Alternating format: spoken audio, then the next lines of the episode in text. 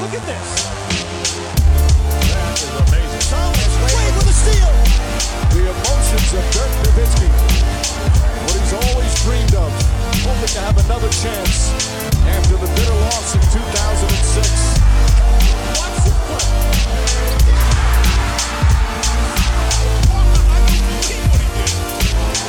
That is amazing. Hallo und willkommen zu Gut Next, dem deutschen Basketball-Podcast im Internet. Und mein Name ist, der ist André Vogt und ich begrüße euch zur neuen Folge unseres kleinen, aber feinen Basketball ist heute mit dem Fragen-Podcast, sollte ich sagen, weil es ist eine Menge angekommen. Das soll fast alles dran sein. Und das ist hier Teil 1. Mal gucken, wie weit wir kommen. Aber ich begrüße euch jedenfalls zu dem ersten von zwei äh, Fragen-Podcasts hier am Sonntag, dem 11. September. Das sage ich mal dazu, weil die Woche war nicht viel mit äh, Fragen-Podcasts und, und Rapid Reaction. Sorry dafür, aber die Euro Basket 2022, ja, die treibt einen so ein bisschen vor sich her. Gleichzeitig natürlich auch die Produktion vom Gut Next Magazine Nummer 3. Aber da möchte ich euch gar nicht belasten. Das belastet mich vor allem gerade. Und äh, heute, natürlich, wird diese Folge Genau, wie der zweite Fragenpot nachher auch, gesponsert von manscaped.com. Und bei Manscaped, da ist jetzt was Neues auf dem Weg zu mir. Und das ist was, wo ich sage, ja, ähm, da freue ich mich besonders drauf. Warum? Ich will es kurz erklären. Ich wisst, ich bin mit Manscaped jetzt schon länger Zeit verbandelt und ich bin ein wirklich äh, überzeugter Benutzer ähm, der verschiedenen Produkte, die sie haben. Ne, also vor allem den Lawnmower 4.0, vorher hatte ich auch den Lawnmower 3.0, der Weed Wacker sowieso. Äh, das Einzige, was ich noch nicht ausprobiert hatte, war hier The Plow 2.0, so ein Rasierhobel fürs Gesicht, weil ich mir denke, äh, wenn ich mich rasiere, boah, dann, also das klappt einfach nicht mehr. Früher war das okay, jetzt mittlerweile, also ohne richtige Haare im Gesicht und ohne Haare auf dem Kopf, schwierig. Aber Haare auf dem Kopf ist ein gutes Thema, denn es gibt jetzt den Crop Shaver das ist jetzt in der ersten, im ersten Hinsicht nicht unbedingt was, was für, für auf dem Kopf ist. Das ist ein Intimrasierer, also mit drei Klingen und so extra breiten äh, Gleitstreifen, damit man sich da auch nichts tut, wenn man ne, da unten rangeht. Aber der erinnert mich so ein bisschen an ein Produkt, das ich vor Ewigkeiten meiner Slam gesehen habe. Das war so, so ein Kopfrasierer. Das war so in den 90ern, ne, als äh, Jordans Glatze wie so in war. Da haben, glaube ich, auch in den USA sich viele Jungs einfach mal so mal eine Glatze rasiert. Und da dachte ich so, ah cool, das wäre natürlich nicht so schlecht, wenn es ein bisschen, äh, sag ich mal, äh, noch, noch tiefer geht, also nicht in die Haut, aber dass halt die Stoppeln wirklich dann weg sind mit diesem Teil, weil mit dem Lawnmower, da komme ich da gut ran, das ist auch alles, das kann man auch, ist auch ansehnlich, da kann ich mir Leute trauen. Aber wenn man noch mal ein bisschen, ein bisschen näher ran will an die Haut, und weniger stoppeln, vielleicht keine schlechte Idee. Und das habe ich jetzt geschickt bekommen, das ist auf dem Weg, müsste, glaube ich, morgen ankommen. Von daher, da berichte ich die Tage nochmal drüber. Auf jeden Fall, da habe ich wirklich Bock drauf. Wenn ihr denkt, oh ja, das ist ja auch ein Produkt, das hört sich ganz gut an, vielleicht bestelle ich mir das auch. Klar, könnt ihr wie immer den Code äh, NEXT20 nutzen, NEXXT20, Free Shipping, 30 Tage Geld zurück Garantie. Wenn, das geht für mich auch. Aber ich habe es Geld bezahlt, aber ich kann zurückschicken, sicherlich, wenn ich möchte. Ähm, und man kann sich angucken. Funktioniert das so, wie man das denkt oder halt nicht? Ähm, ich bin einfach sehr gespannt. Äh, und da ist auch schön, dass wir was Neues haben, dass die auch mal Innovation zeigen und mal gucken, wie dann der Crop Shaver, auch ein crazy Name irgendwie, mal gucken, wie der ankommt. Ich werde auf jeden Fall berichten, das habt ihr euch wahrscheinlich auch schon gedacht.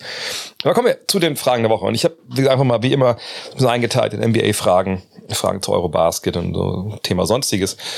Äh, ich werde einfach durchgehen, denke nach einer Stunde ungefähr, kurz Pause machen, dann, dann gibt's den äh, Fragenpot und dann nehme ich den zweiten auf, damit ihr schon mal Stoff habt.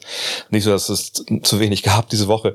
Ihr habt sicher mitbekommen, es gab ja gleich auch äh, eine mehrere äh, Eurobasket äh, oder EM-Spezials äh, presented by Magenta Sport äh, zu hören. Zum einen natürlich äh, Mike Koch, Michael Koch Europameister 1993, der vor dem Spiel gegen Montenegro ein bisschen erzählt hat, wie es damals 93 war, was er von Montenegro hält und im Nachhinein, ja, bis auf die Zone, die sie da jetzt gespielt haben in der zweiten Halbzeit, die man vielleicht so nicht umgekehrt kommen sehen. Ich zumindest nicht. Und Mike augenscheinlich auch nicht. Ähm, ja, das ist eigentlich genauso zugetroffen, wie wir das äh, vermutet hatten.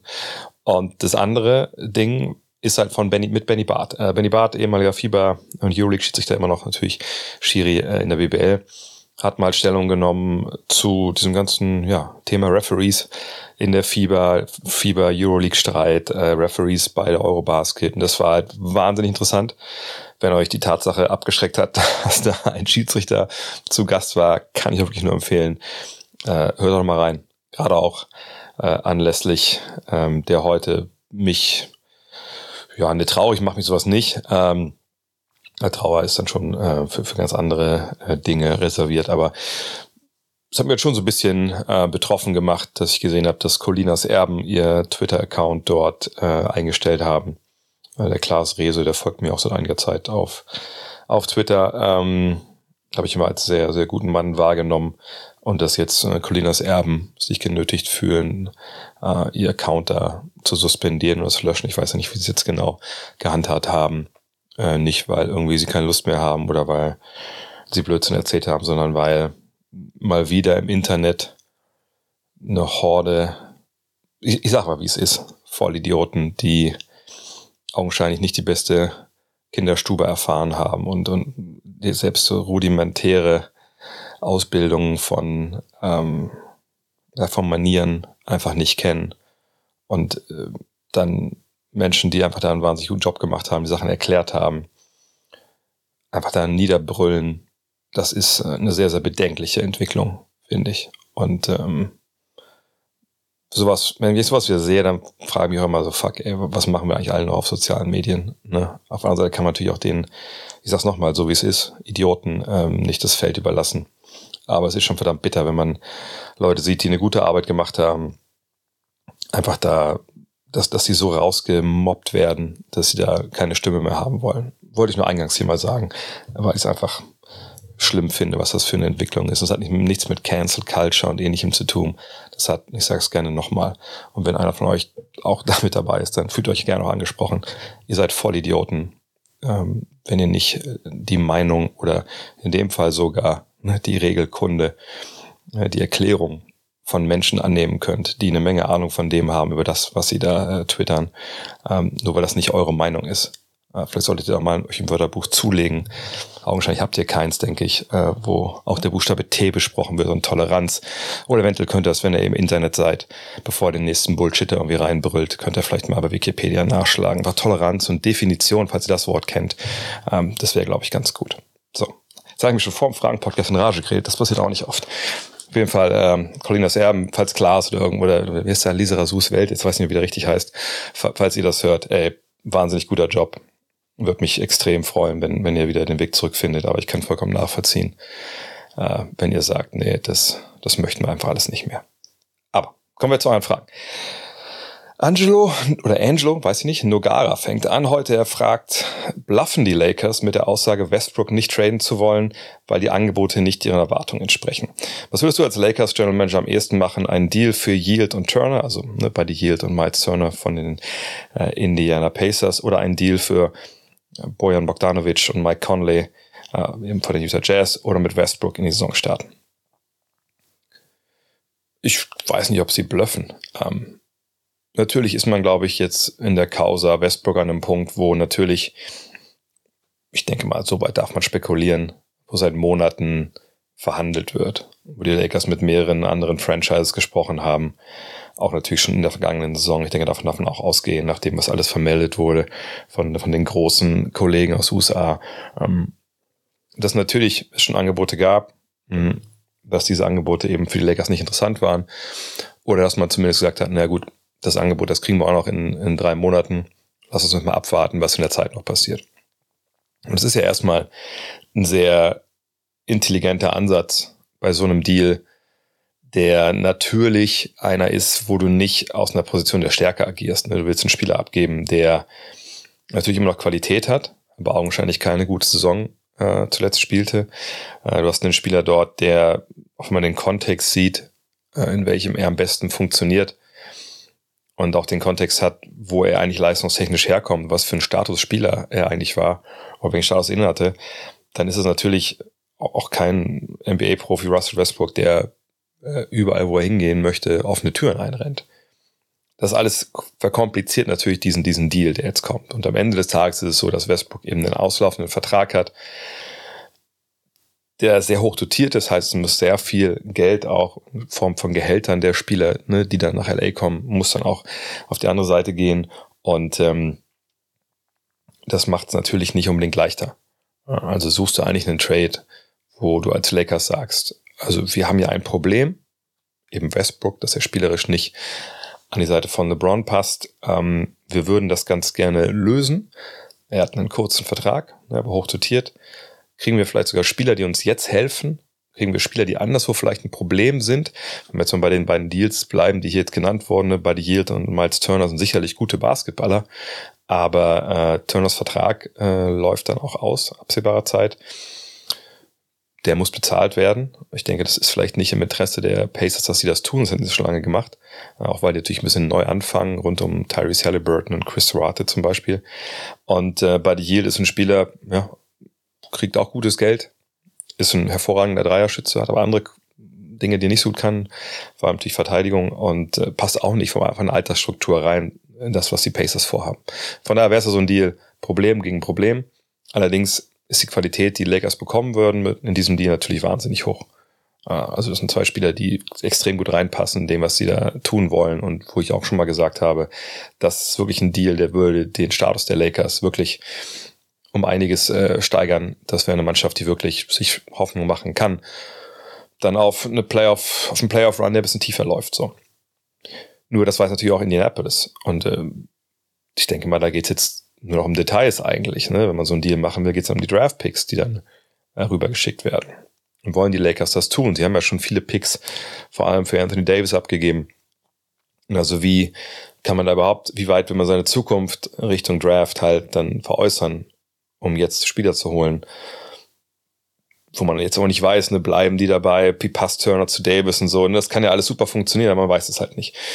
Bogdanovic und Conley, das läuft ja ganz ähnlich. Ne? Ähm, da wenn ich aber jetzt ne, zwischen den beiden Deals mich entscheiden müsste als LA-Manager, also als Rob Pelinka und beides wären ungefähr ne, also die gleichen, also klar, gleiche Gegenwert mit Westbrook, aber eben auch dann die gleichen Draft-Picks, die ich rein äh, tun müsste, würde ich mich wahrscheinlich immer für Yield und Turner entscheiden, weil Bogdanovic und Conley, Conley ist auch ein älterer Spieler, Bogdanovic defensiv nicht mehr auf dem Level, wo er früher war und das war jetzt auch nicht immer total hoch, obwohl er mal eine gute defensive Playoff-Serie damals auch noch gegen Cleveland halbwegs gespielt hat.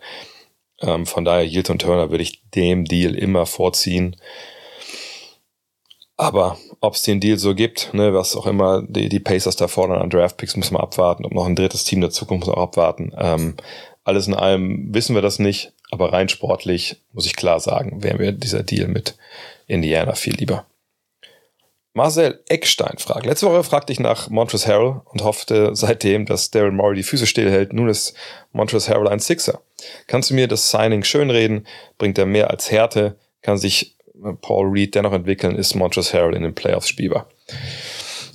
Ich glaube, die Frage, ich meine, ich will jetzt nicht die Frage direkt umformulieren, aber ich glaube, die Frage sollte vor allem äh, erstmal in die Richtung gehen, welche Rolle ist denn eigentlich für Montrezl Harrell vorgesehen? Ne, das ist ja immer so eine Geschichte, wenn ein Spieler spät in der Free Agency der Vertrag genommen wird, wir werden heute nochmal über deine Schritte natürlich reden müssen, ähm, dann ist es natürlich so, so ein Punkt, ne, wann, wie ne, kann man diesen Spielern einbauen, was erwartet man von denen? Und wenn man bei Harrell jetzt guckt, dass er einen Vertrag unterschrieben hat über 2,5 Millionen diese Saison, ähm, und dann nächste Saison 2,7, 2,8 ist eine Spieleroption, dann muss man sagen, ja, ist wie so ein klassischer Vertrag für eigentlich einen Akteur, der schon mal ne, gute Zahlen aufgelegt hat, der auch schon ein bisschen älter ist mit 29 und der jetzt nochmal ne, die Chance bekommt, sich in diesem Jahr zu be beweisen. Also der Grund, warum überhaupt mal auf dem Markt war, denke ich, war wirklich äh, diese Marihuana-Geschichte da in Kentucky, wo man nicht wusste, ne, wie hart äh, schlägt da der Knüppel des Gesetzes bei ihm ein. Ähm, Im Endeffekt war es dann nur eine Bewährungsstrafe und, glaube ich, eine Geldstrafe. Hm, und dann aber war natürlich das Geld weit weg. Und jetzt musste er halt schauen, ne, wo er unterkommt. Und er war auch mit Miami, glaube ich, in Verbindung gebracht worden. Und jetzt ist er bei den Sixers so. Und natürlich kann man sich jetzt fragen, also brauchen wir den denn? Also ist er denn, also wo soll er denn genau jetzt hinspielen? Das ist ein, eigentlich, eigentlich ein Power Forward, so vom Körper her. Aber spielt er öfter auch die fünf. Und da hat man natürlich jemanden wie, wie Paul Reed auch äh, vielleicht. Ich weiß ehrlich gesagt nicht, wie groß die Rolle von ähm, ihm sein wird, von Montrezl Harrell. Ähm, ich denke mal, dass es auch eher so sein wird, dass man intern das sicherlich einfach zu einer Competition aufruft, äh, ausruft. Also ne, man wird jetzt ja nicht sagen, oh, guck mal hier, Paul Reed und Co., jetzt haben wir äh, Montrezl Harrell Vertrag genommen, der hat mal äh, geile Songs gespielt äh, und auch unter Doc Rivers, oder? War das nicht sogar? Muss ich jetzt mal nachschlagen. Ähm, äh, jetzt müssen wir uns keine Sorgen mehr machen, äh, ihr, müsst, ihr müsst keine Sorgen mehr machen, ihr spielt eh nicht. Ne, so wird es, glaube ich, äh, nicht laufen. Sondern ich denke, dass man dann sagt, ja, pass auf, jetzt haben wir dich geholt, gar keine Frage, du bist ein guter Mann, aber äh, du musst dich natürlich erstmal beweisen hier. Ne? Es ist ja auch nicht so, dass man jetzt ein großes finanzielles Investment da jetzt getätigt hätte. Ähm, und natürlich, Doc Rivers kennt ihn, klar. Äh, jetzt habe ich es mal nachgeschlagen. Ähm, natürlich ist er ein bisschen Nähe da und Rivers weiß, was er kann, was er nicht kann. Vielleicht hat er auch einen gewissen Bonus bei Rivers, weil er eben mit ihm schon relativ erfolgreich, zumindest statistisch zusammengearbeitet hat. Aber ähm, ich äh, würde denken, dass es eine Competition ist, dass äh, man will, dass er sich empfiehlt, ne, dass man will, dass äh, die Big Men sich da battlen im Trainingslager um den Spot hinter, hinter Embiid oder den Spot an der Seite von Embiid. Und dann warten wir weiter ab. Und Richtung Playoffs würde ich noch gar nicht schauen, ehrlich gesagt. Du weißt ja nicht, gegen wen du spielst. Wenn du gegen jemanden spielst, der keine Stretching Big Men oder sowas hat, dann ähm, ist Montes natürlich äh, spielbar ne, äh, oder die keinen schnellen Guards haben oder so. Äh, er ist ja auch jemand, der bestimmte Sachen sehr gut kann. Ne, er kann dir vorne aus dem Pick and Roll was geben, er kann dir mit seiner Aggressivität im Angriff was geben. Defensiv kann er bestimmte Sachen ganz gut, bestimmte Sachen kann er gar nicht gut. Das muss man mal abwarten. Ähm, wenn es gar nicht funktioniert irgendwie, dann kannst du ihm auch cutten. Du hast ja kein finanzielles Investment in ihn jetzt in dem Sinne geleistet. Von daher, das ist jetzt nichts außer eine kommt zur Situation, dass Rivers sagt, die ganzen jungen Leute, ist mir eigentlich scheißegal. Ich coach dieses Jahr eh für meinen Job ich vertraue jetzt hier auf Harold komplett und äh, ich wechsle auch nicht äh, meine Rotation oder so. Das wäre schlimm, aber an dem Punkt ist man nicht, wenn man ihn unter Vertrag nimmt, denke ich. Josef Matula fragt, jetzt wo die Zukunft geklärt zu sein scheint, die der Grund für die Absage war, könnte Maximilian Kleber zum Beispiel im Falle von Verletzungen unter ähnliches nachnominiert werden? Nein, Kader der Eurobasket stehen. Ähm, und das wäre natürlich auch ein fatales Zeichen, wenn man sowas tun würde. Also, wo kämen wir denn dahin? Das ist jetzt nicht immer nur eine sportromantische Ansicht, sondern generell. Ähm, wo kämen wir denn dahin, wenn eine Mannschaft, ein Team was erreicht und dann auf einmal äh, während des Turniers äh, wird jemand frei und man sagt so, jetzt fährt jemand anders nach Hause. Also ich will nicht, ich will nicht in Abrede stellen, dass ich bestimmten handelnden Personen rund um den deutschen Basketball sowas zutrauen würde wenn das möglich wäre, aber in dem Fall, nein, es ist nicht möglich. Ähm, und das ist auch gut so. Nicht, weil Maxi Kleber ein schlechter Typ ist oder so, aber einfach jemanden reinzuschmeißen jetzt in, in eine Mannschaft, wo er überhaupt noch gar nicht auch mit dem Trainer zusammengearbeitet hat, äh, das ist ja einfach auch sportlich eigentlich nicht zu rechtfertigen. So, muss man ganz klar sagen. Von daher, nee, Maxi hat einen tollen Vertrag unterschrieben, das waren jetzt drei Jahre, 33 Millionen, glaube ich. Das gibt ihm Planungssicherheit, das gibt der, dem Darius Mavericks Planungssicherheit und ehrlich gesagt auch der deutschen Nationalmannschaft Planungssicherheit. Man weiß natürlich nie, wie seine Saison läuft, man weiß nie, wie sein Körper sich anfühlt, keine Frage. Aber gerade jetzt im Hinblick auf eine WM 2023, Olympia 2024, wäre es natürlich schön, wenn äh, Maximilian Kleber dabei wäre, äh, deutsche Mannschaft hilft. So wie es natürlich auch schön wäre, wenn die anderen alle fit sind. Dann kann der Trainer sich ja entscheiden, wen er braucht. Aber nee, das ist ein toller Vertrag von Maxi. Ähm, zeigt auch die Wertschätzung, die er auch zu Recht erfährt gerade ähm, die Leistung, die er gebracht hat. Jetzt hoffen wir dass er gesund ist nächstes Jahr, dass er eine tolle Saison, dass ein Dreier da ist, dass er weiter so verteidigt und dann muss man sich, glaube ich, da keine Sorgen machen. Maifall fragt, muss ich Dennis Schröder nicht langsam Sorgen machen? Er hätte immer noch keinen neuen Vertrag für die neue Saison. Das sage ich nur ganz kurz, weil ich das Gefühl dann jeder in allen von meinen Formaten jedes Mal beantworte. Nein, er muss sich keine Sorgen machen. Ich denke, er hat Angebote. Aber warum soll er die annehmen, wenn es Minimalangebote sind? Da kann er auch noch abwarten, ob noch was passiert. Und das, was passieren könnte, wäre eben Russell Westbrook. Er hat auch erklärt, er will ganz den Lakers. Wenn die Lakers dann eine Planstelle frei haben, auch wenn das Minimalgehalt auch nur sein sollte. Und ich glaube, mehr haben sie gar nicht momentan. Na gut, dann ist es aber vielleicht besser in LA zu spielen als in Charlotte oder so. Von daher, nein, er muss sich nicht mehr und nicht weniger Sorgen machen. Er muss sich Sorgen machen um seinen Wurf, dass er nicht trifft. Aber das kann natürlich viel mit den, mit den Knöcheln zusammenhängen. Ähm, das müssen wir abwarten. Auf der knöchelt natürlich sehr gut aus, dass er den Dank da gegen Montenegro gezogen hat.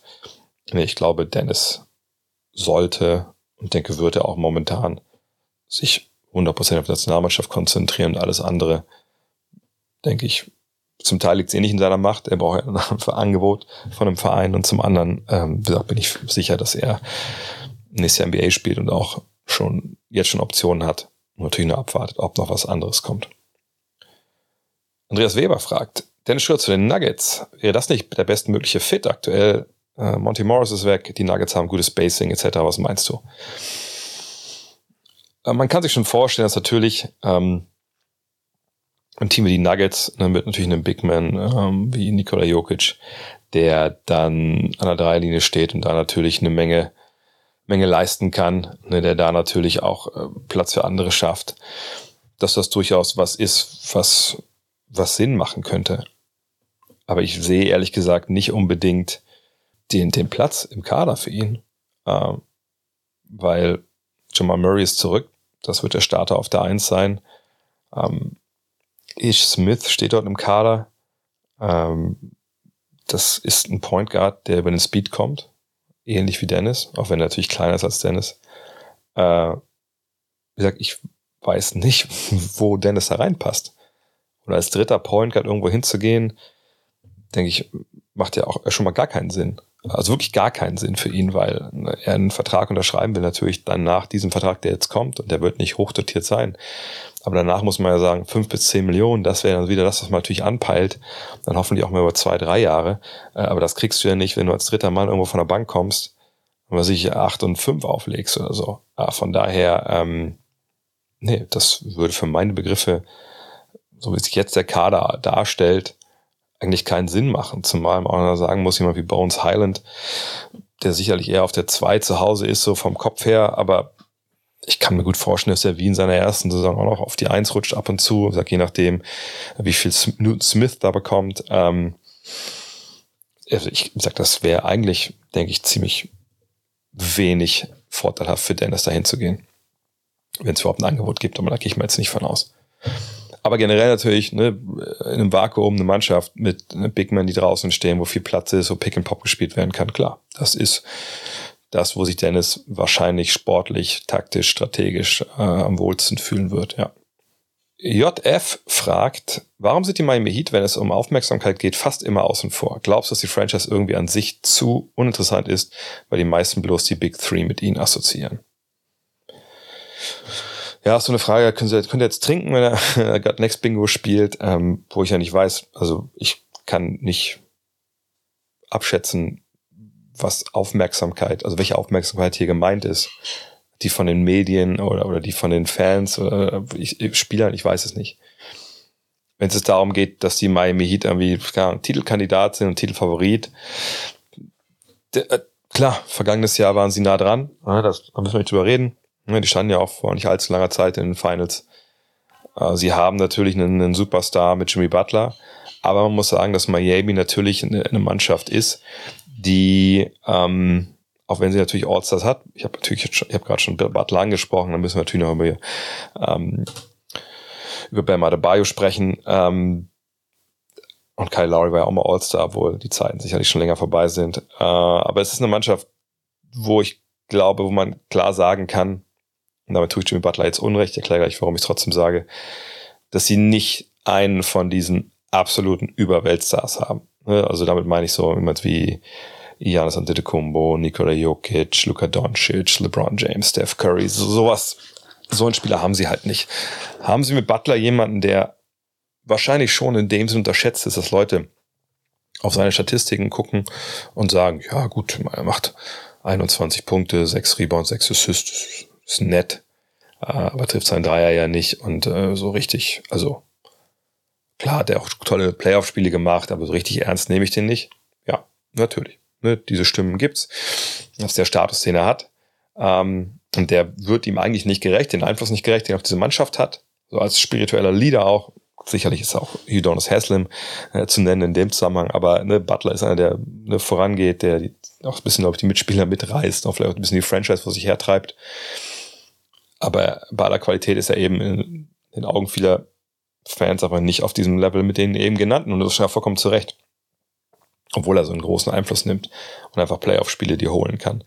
Ähm, wenn ich also irgendwie ein Aufmerksamkeitsdefizit bei den Miami Heat diagnostizieren sollte, dann wäre das aus dieser Richtung. Dass man jetzt nicht diesen einen Superstar hat, der dann auch dafür sorgt, dass da immer wieder geschrieben wird drüber etc. pp. Auf der anderen Seite, ähm, die Heat Culture wird ja dann doch immer sehr, sehr schnell äh, thematisiert und da wird drüber gesprochen in, in allen möglichen Medien. Von daher ähm, würde ich jetzt nicht sagen, dass sie jetzt total unter ferner Liefen laufen, wenn es jetzt um äh, Diskussionen um die NBA-Spitze geht, sondern ist Miami immer mit dabei. Ähm, und das Einzige sehe, dass halt der, der übergreifende Superstar fehlt. Kurze Auszeit, weil ich einen wichtigen Hinweis bei euch unterbringen muss. Ihr müsst euch beeilen. Warum? Wenn ihr noch bei der Impact Week 2 bei myprotein.de mitmachen wollt und euch 47 Prozent auf fast alles sichern möchtet, was sie da am Sortiment haben, dann aber schnell, denn morgen am 12. September endet die Impact Week. Ich denke mal wahrscheinlich um 23 und 59 und 59 Sekunden. Von daher Randa. Wenn ihr noch was braucht, und ihr wisst, MyProtein.de ist äh, einer der besten Anlaufstellen, vielleicht sogar die beste Anlaufstelle, wenn es so um Sportlernahrung geht. Aller mögliche Accessoires haben sie auch. Äh, ich kann auch sagen, also ich habe für ihn auch mal bestellt. Äh, zum einen nochmal so ein neues Hoodie, also ein bisschen, ein bisschen so Muskelshirt, weil ich mir dachte, äh, bei mir zu Hause im Home Gym, da sieht ja keiner, dass die dünnen Ärmchen da rausgucken dann an der Seite. Ähm, aber das habe ich mir gegönnt. Dann noch mal ein bisschen, ich habe jetzt mal veganes Protein, wollte ich jetzt mal ausprobieren, mal gucken, wie das schmeckt. Ähm, ja, und wenn ihr denkt, ja, stimmt, klar, man hat da schon ein paar Mal drüber gesprochen, Impact Week. Wie komme ich denn jetzt da nochmal hin? Am besten klingt ihr über den Link Klingt ihr? Klickt ihr? Klickt ihr über den Link hier in der Episodenbeschreibung. Ihr könnt einfach in einen Podcatcher reingucken, da draufklicken und dann kommt ihr schon auf die Seite, dann seht ihr schon, ne, könnt ihr einkaufen, bla bla. Könnt ihr auch weiterhören einfach. Und dann könnt ihr mit dem Code GutNext ne, euch die 47% sichern versucht's doch mal. Ne? Es gibt gute Sachen da äh, am Start. Wie gesagt, alle möglichen Ernährungsformen, die ihr euch so gönnen wollt. Ich sage, mein Ziel ist ja ein bisschen Gewicht runter, ein bisschen mehr Muskeln drauf. Oder sagen wir mal, schlechtes Fettgewicht runter, mehr Muskelgewicht drauf. Und dann Dank mit 50. Ja, hier auf meinem Freiplatz, da ist der Korb ja auf 3,5 Meter original hoch, da wird nicht rumgeschraubt irgendwie. Und da soll dann spätestens äh, 2023, wenn dann halt der 50. 50. herumrollt, da soll er noch ein Dank laufen. Ja, und nicht irgendwie so ein bisschen billig mit dem Ball oben über den Ring werfen und dann am Ring festhalten. Nein, richtig rein damit. Eine Hand. Zwei, denke ich, wird schwer. Ähm, und das ist mein Ziel. Da hilft mir jetzt mal Protein so ein bisschen bei und vielleicht ja auch euch. Von daher checkt die äh, Beschreibung, die Show Notes, klickt auf den Link, Code ist GutNext und gönnt euch 47% auf fast alles. Wo gibt's das denn heutzutage noch? Alexander fragt, warum sind Veteranen beim Basketball so wichtig für den Erfolg? Ich weiß nicht, ob der Vergleich hinkt, aber im Fußball ist der BVB mal Meister geworden mit einem Haufen Kiddies. Wieso ist dann so ein Team wie Orlando mit vielen jungen Talenten so weit abgeschlagen? Ich meine, junge Spieler sind agiler und schneller und die spielen auch schon ihr Leben lang. Wieso ist Erfahrung dann so ein großer Faktor? Ich will jetzt keinem äh, Fußballer auf die, auf die Füße treten, im wahrsten Sinne des Wortes. Ich habe auch selber lange nur Fußball gespielt, aber ich glaube, das sind schon wirklich unterschiedliche Sportarten. Gut, das ist jetzt, das ist genau die Expertise, weswegen ihr hier seid. Ähm, das ist auch eine Sportart, die, glaube ich, viel, viel mehr, ich will es auch gleich erklären, äh, abverlangt von den, den einzelnen Akteuren an beiden Enden des Feldes, was Entscheidungsfindung angeht. Im Fußball Klar, heutzutage verteidigt auch jeder mit. Also auch ein Erling Haaland muss vorne gegen den Ball arbeiten. Ne? Je nachdem natürlich, wie der, Trainer das immer möchte, aber das ist ja heutzutage einfach Standard. Aber äh, auch wenn vielleicht jemand wie Erling Haaland mal bei einer, bei einer Ecke äh, einen Innenverteidiger decken muss, der gleich lang ist, dass er den Ball nicht reinköpft auf einmal, ist es natürlich schon so, dass der mit der Verteidigung rund um Strafraum eigentlich nichts zu tun hat. So. Mhm. Beim Basketball sieht das ein bisschen anders aus. Ne? Äh, genauso wie jetzt umgekehrt natürlich auch jemand wie, weiß ich nicht, was, was finde ich jetzt für, für, ein, für ein schönes Beispiel, Maxence Lacroix, auch wenn er ab und zu mal ein Tor macht, wie gestern gegen Frankfurt, ähm, ist natürlich auch niemand, der sich dann auf einmal in Angriff einschaltet und jetzt dann den Ball nach vorne treibt und, und dann äh, ins Mittelfeld den Ball weiter spielt und dann aber natürlich weiter rennt bis ins Sturmzentrum. Das äh, gibt es vielleicht mal in den letzten paar Minuten, wenn, wenn man einfach alles nach vorne wirft. Aber in der Regel gibt es ja klare äh, Einteilung, wer welchem Bereich des Feldes sich bewegt, sei denn es ist ein Standard.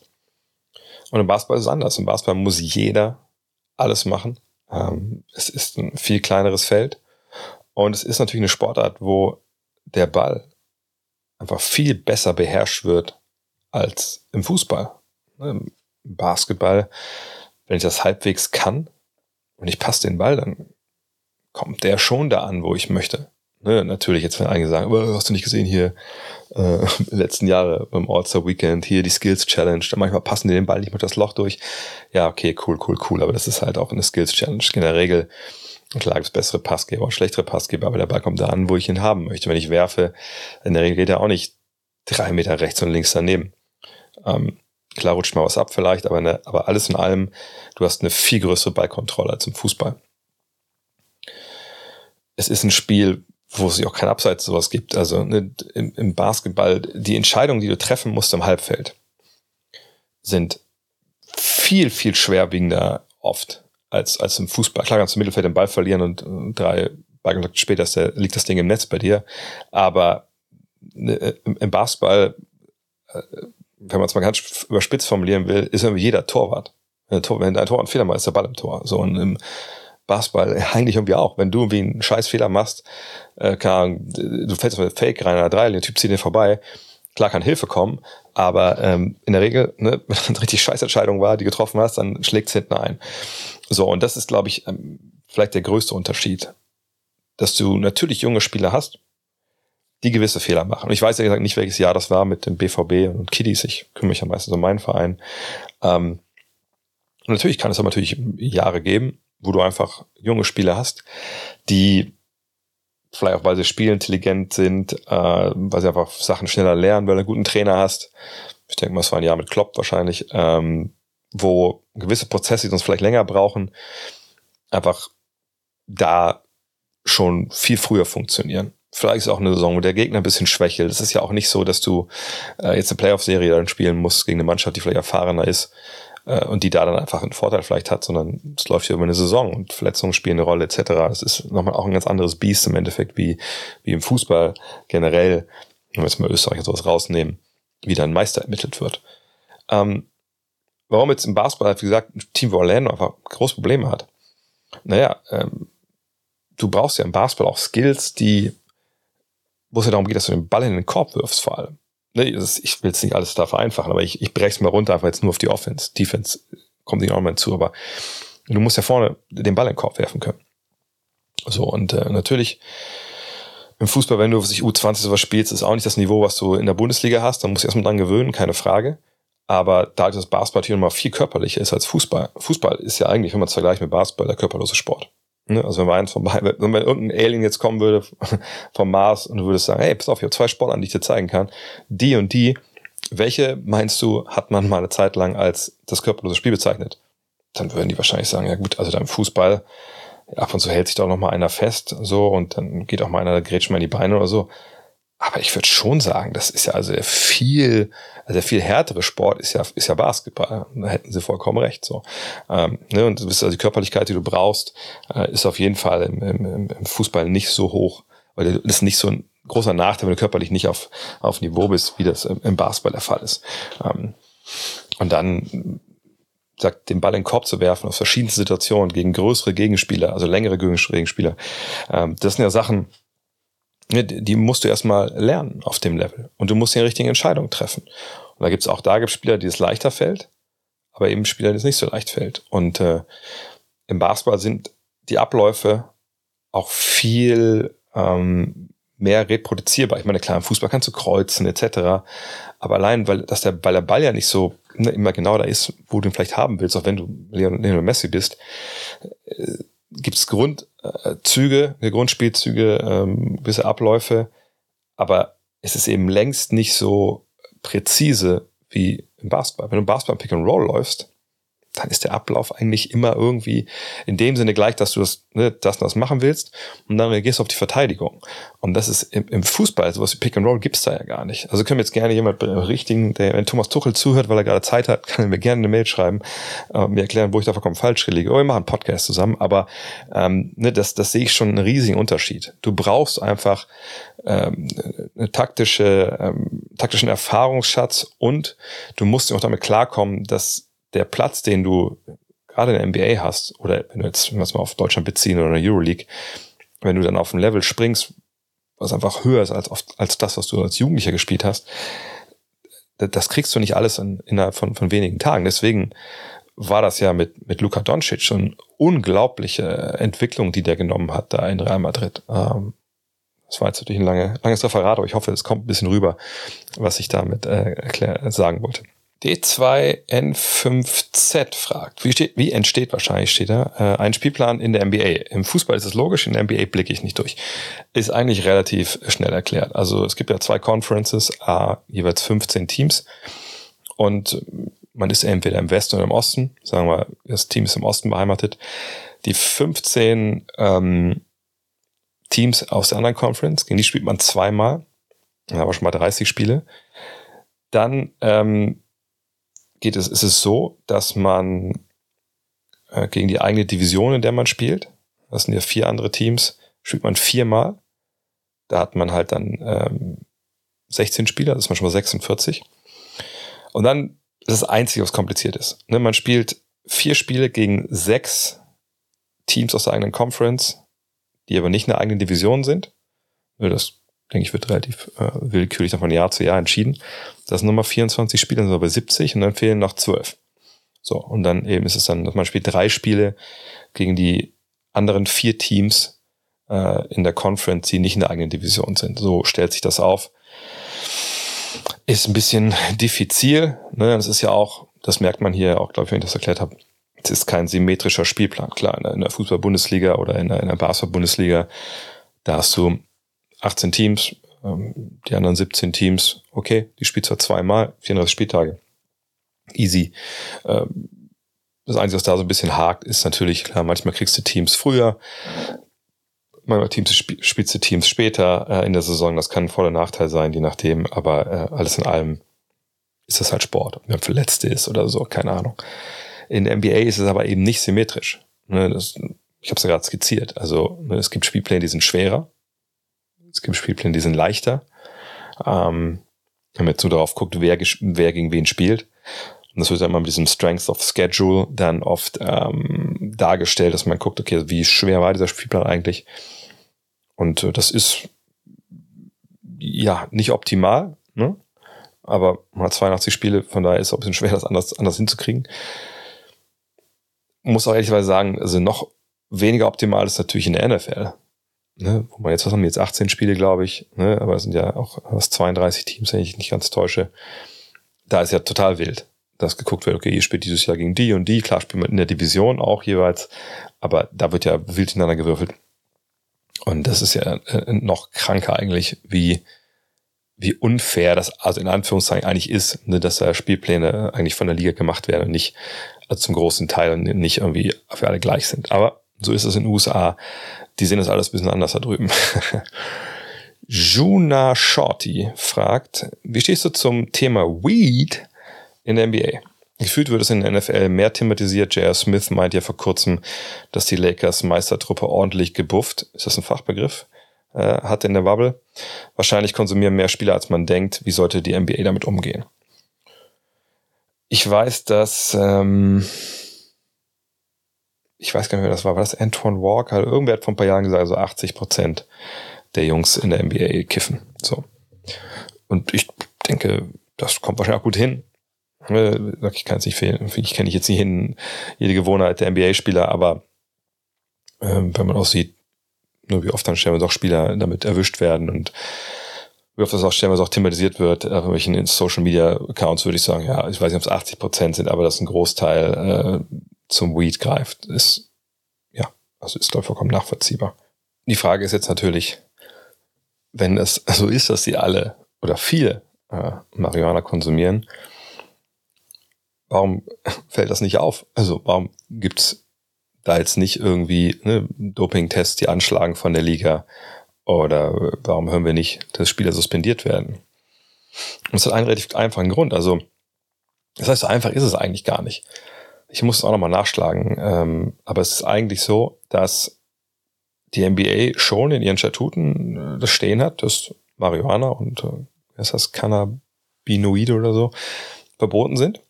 Ja, das ist dann schon, ne, das fällt unter die Anti-Drug Policy, also ne, das, die Drogenregeln, äh, die es in der NBA gibt.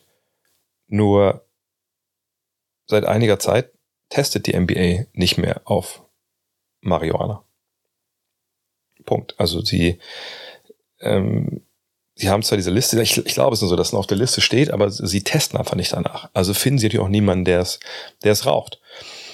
Mm. Und äh, das ist natürlich eigentlich ähm, erstmal auf dem ersten Blick natürlich total gegensätzlich. Warum macht man das? Auf der anderen Seite ist natürlich die Rechtslage in den USA eine ziemlich schwierige Nummer, ähm, weil man mehr und mehr Bundesstaaten hat, die Marihuana legalisiert haben hm, wo du rauchen kannst. Klar gibt es auch da Unterschiede, es ist nicht überall die gleiche Gesetzeslage, aber ne, es gibt viele, viele Bundesstaaten, da darfst du ne, für einen Eigengebrauch dir Weed besorgen und dann, dann geh mal ran. Ne, hau, hau mal Half-Baked rein in den Film und, und gönn dir. So.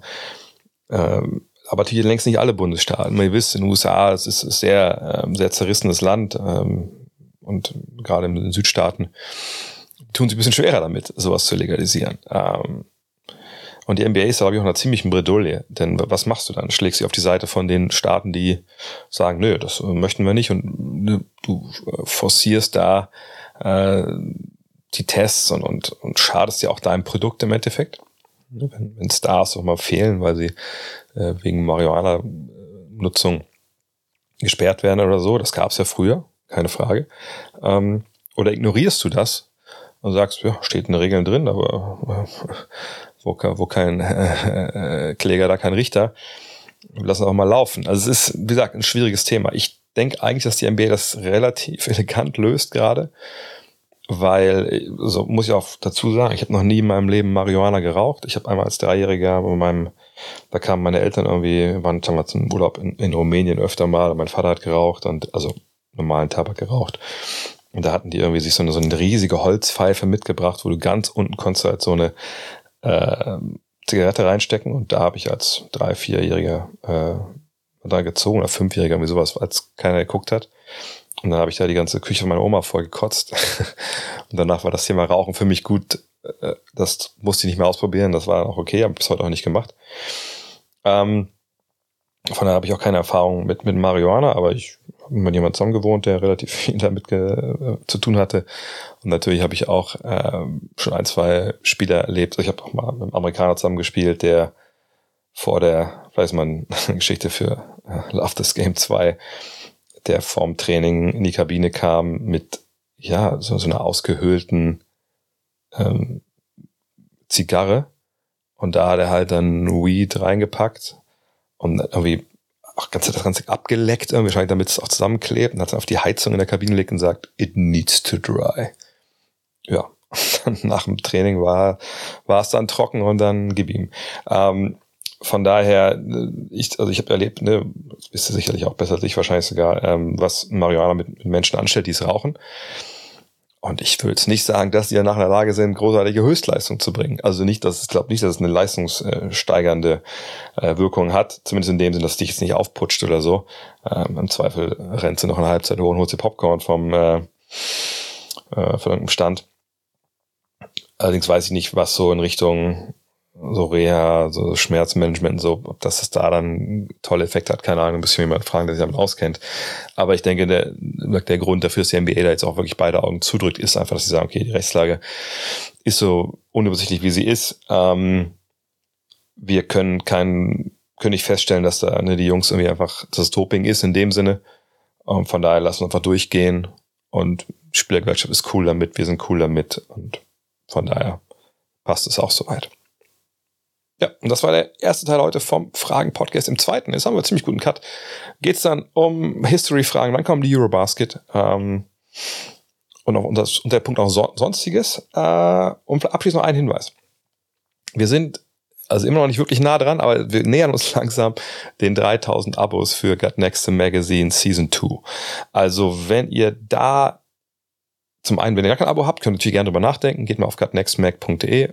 Das lohnt sich bestimmt nächstes Jahr. Aber ihr könntet vor allem, wenn ihr das Start Next Abo abgeschlossen habt, guckt mal eure E-Mails. Da werdet ihr sicherlich von eine Mail von Start Next haben äh, oder von uns von gutnextmac.de. Aber wenn ihr eine Mail von äh, Start Next gehabt habt mit einem Einjahres-, Zweijahres-, Dreijahres-Abo, diese Abos werden sich nicht verlängert. Ich meine, wenn ihr zwei, drei Jahre abgeschlossen habt, müsst ihr erst nach der Ablauf eurer Laufzeit reagieren. Wenn ihr ein Einjahres-Abo habt, wir werden irgendwann im Oktober wieder ne, gucken müssen, okay, haben wir diese 3000 Abos? Wenn wir sie nicht haben, wird's schwierig mit der nächsten Season. Ähm, aber eure Abos, Jahresabos ver verlängern sich nicht. Und die aller, allermeisten von den knapp 4200, die die Abos ja abgeschlossen haben, sind diese Einjahres-Abos von äh, Startnext. Von daher checkt gerne mal im Zweifel, ne, abonniert. Falls ihr doch irgendwie noch, falls es doppelt wäre, kein Problem, das merken wir. Wenn ihr es merkt, könnt ihr uns auch eine Mail schreiben. Da sind wir unbürokratisch. Nur wir brauchen jetzt schnell diese 3000 Abos, weil alles wird teurer, ne, die Energie, das Papier etc. pp. Und wir wollen nicht an den Punkt kommen, wo wir im Oktober dastehen. Wir haben die 3000 Abos nicht und, und gehen ins neue Jahr und sagen, ach komm, machen wir trotzdem, wird schon laufen. Auf einmal ne, laufen uns die Kosten davon und wir können das nicht mehr finanzieren. Das wäre ein GAU. Von daher, wenn euch die ersten zwei Ausgaben, wir arbeiten ja gerade an der NBA Preview, ähm, wenn euch die überzeugt haben, sagt, ja Mann, ich will jetzt hier auch wieder dabei sein, dann gerne auf gutnextmac.de das Abo für Season 2 abschließen für 2023. Danach müsst ihr nichts mehr machen, das äh, verlängert sich automatisch. Aber die Start Next Abos und Geschenkabos, wenn ihr ein Geschenkabo bekommen habt und sagt, ja, geil, danke für das Geschenk, auf alle Ewigkeiten, Gut Next Magazine. So läuft's nicht. Ne? Geschenkabos laufen aus, da müsstet ihr euer eigenes Abo abschließen. Das wäre auch sehr wichtig. Danke. Danke fürs Zuhören. Danke für eure Zeit. Ich mach das jetzt hier fertig, lad's hoch und dann kommt Fragen Podcast Nummer zwei. Bis später.